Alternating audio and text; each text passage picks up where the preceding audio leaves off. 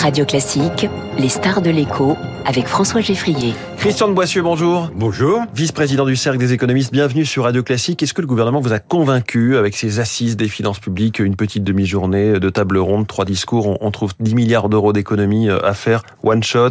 Euh, est-ce que c'est comme ça qu'on va désendetter la France? Écoutez, j'attends de voir parce que ça fait quand même quelques années qu'on parle de tous ces sujets, qu'on aborde la question centrale de l'efficacité ou pas des dépenses publiques. Alors je vais pas vous refaire l'histoire de tout ça, mais ça avait commencé avec la LOL, la fameuse LOLF, il y a, il y a 20 ans, loi organique sur les lois de finances, et puis il y a eu la RGPP, Revue Générale des Politiques Publiques, et puis il y en a eu d'autres.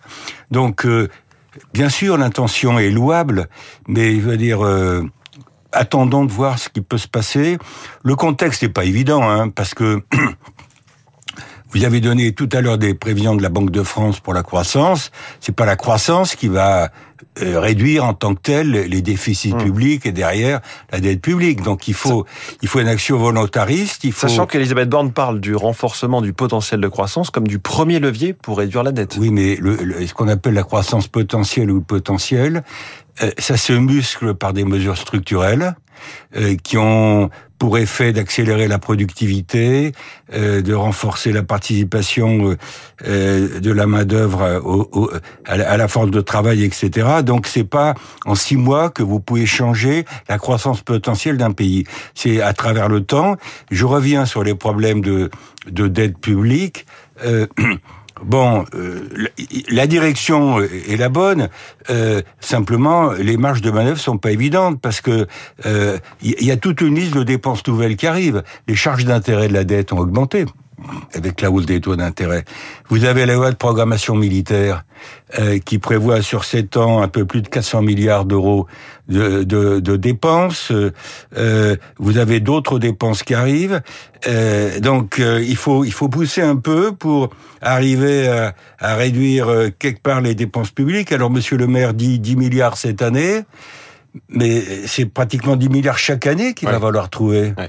Euh, On va faire donc, 10 milliards de plus l'année prochaine, euh, 20 bon, à la suivante, etc. J'ajoute un point euh, qui me paraît un peu nouveau et intéressant dans la démarche d'aujourd'hui, c'est qu'il y a quelques années, on abordait uniquement le problème du budget de l'État. Ouais. À travers la réforme des retraites, on a abordé la question de la sécurité sociale, et puis les collectivités terri territoriales sont également concernées par ces problèmes d'efficacité ou pas de leurs dépenses. Vous avez vu comme moi qu'il euh, y a des tensions entre l'État et les collectivités territoriales qui euh, trouvent que l'État se mêle un peu trop euh, de décider pour elles mmh. sur l'évolution des impôts. On a bien vu qui a décidé de supprimer la taxe d'habitation. Ce ne sont pas les collectivités locales, ouais.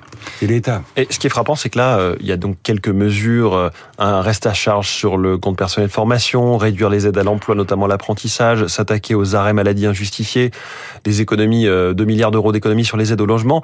Mais finalement, on s'intéresse pas beaucoup à l'efficacité de, de, la dépense mmh. publique. On s'attaque pas non plus au mammouth que représentent euh, les ressources humaines, les 5 millions 700 000 fonctionnaires. Oui. Écoutez, c'est pas moi qui vais vous dire qu'il faut, qu'il faut sabrer dans la fonction publique. Je suis fonctionnaire en tant que prof de fac. Euh, simplement, je pense qu'il y, y, a du grain à moudre euh, sur un certain nombre de dépenses d'intervention. Il y a tout le débat sur les niches fiscales, parce qu'il y a des niches fiscales qui me paraissent indispensables et utiles, comme le crédit impôt recherche. On peut l'affiner, mais il faut, faut le maintenir. Il y a d'autres niches fiscales euh, qui doivent être vues. Alors, à propos de la politique du logement, vous en parliez il y a 10 secondes, euh, l'État donne le sentiment aujourd'hui de faire des économies. Sur des niches fiscales, précisément, le dispositif oui, Spinel, mais, par exemple. Oui, mais dans un domaine où, où on a vraiment besoin d'une politique mmh. du logement. Mais vous voyez, là, en, en, deux phrases, vous soulignez euh, ce paradoxe, c'est-à-dire qu'on veut tous s'attaquer aux niches fiscales, sauf que les plus grosses, euh, le crédit impôt recherche ou le Pinel, en fait, euh, on se rend compte qu'on en a besoin. Oui, mais il y, a des centaines de niches fiscales. Ça fait des années qu'on dit qu'il faut les évaluer. Il y a des évaluations de la Cour des comptes et d'autres organismes. Je pense que là, euh, calmement, même s'il y a des enjeux et il y a des groupes d'intérêt derrière, euh, il faut il faut regarder de près. Euh, je répète, vous parliez comme moi de, de l'efficacité ou pas des dépenses publiques. Euh, pour défendre cette problématique qui est indispensable sur l'efficacité des dépenses et qui doit permettre d'éviter d'augmenter les impôts, parce que c'est ça le sujet quand oui. même. Hein.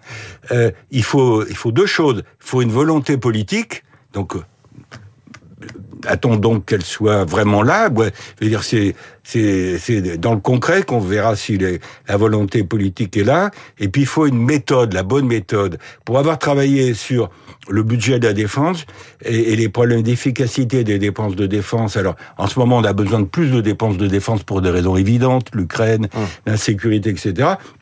Mais même là, je pense qu'il y a des arbitrages à, à effectuer. Euh, quand on instaure une, un reste à charge sur ce compte personnel de formation qui cartonne, ou euh, quand on euh, s'intéresse à réduire les aides à l'apprentissage qui là aussi cartonne, est-ce que on casse ce qui marche? Et notamment, c'est des politiques en bah, matière d'emploi. Et là, on sait que c'est aussi de la croissance potentielle. J'aurais pas pensé à ça comme, euh, disons, domaine prioritaire ou faire des économies, parce que la formation c'est central. Euh, il faut continuer à baisser le chômage, mmh. à développer la formation tout au long de la vie. On a l'impression si vous voulez, de, de, mesures qui sont ponctuelles et des mesures la somme de mesures ponctuelles, ça fait pas une politique d'ensemble. Sachant que la stabilité est clé, évidemment. Bon, alors il y a Bruxelles qui nous qui nous attend et qui nous fera pas de cadeaux. Il y a l'Allemagne qui ne nous fera pas plus de cadeaux. Mais je veux dire, euh, il faut quand même regarder ça de très près euh, pour revenir dans les clous du côté du déficit public. Et puis sur la dette publique, c'est pas on va parvenir dans les clous de sitôt. On, est à 111% de ratio de dette publique.